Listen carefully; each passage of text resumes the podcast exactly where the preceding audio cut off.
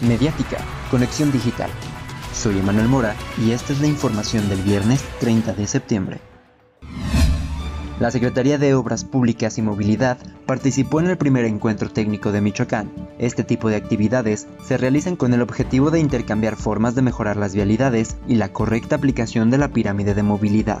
Autoridades de Uruapan trabajan en conjunto con el Gobierno Municipal de San Juan Nuevo y el Instituto Nacional de Antropología e Historia, Delegación Michoacán, para subsanar los daños que causó el sismo del pasado 19 de septiembre en el Templo Mayor de San Juan, ubicado en las ruinas de Angagua.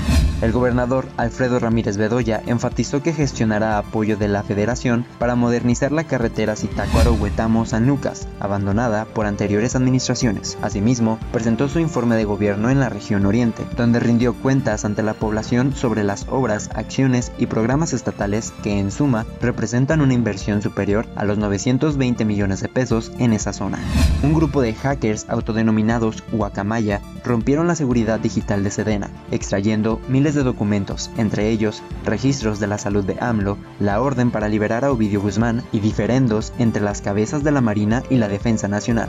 La tormenta tropical Orlene se dirige con fuerza hacia Sinaloa. Se prevé que para el lunes 3 de octubre llegue a sus costas, aunque de manera leve ya pueden ser visibles sus efectos. Para una conexión digital, síguenos en Facebook y en Spotify como Mediática. Soy Emanuel Mora. Que tengas un excelente fin de semana.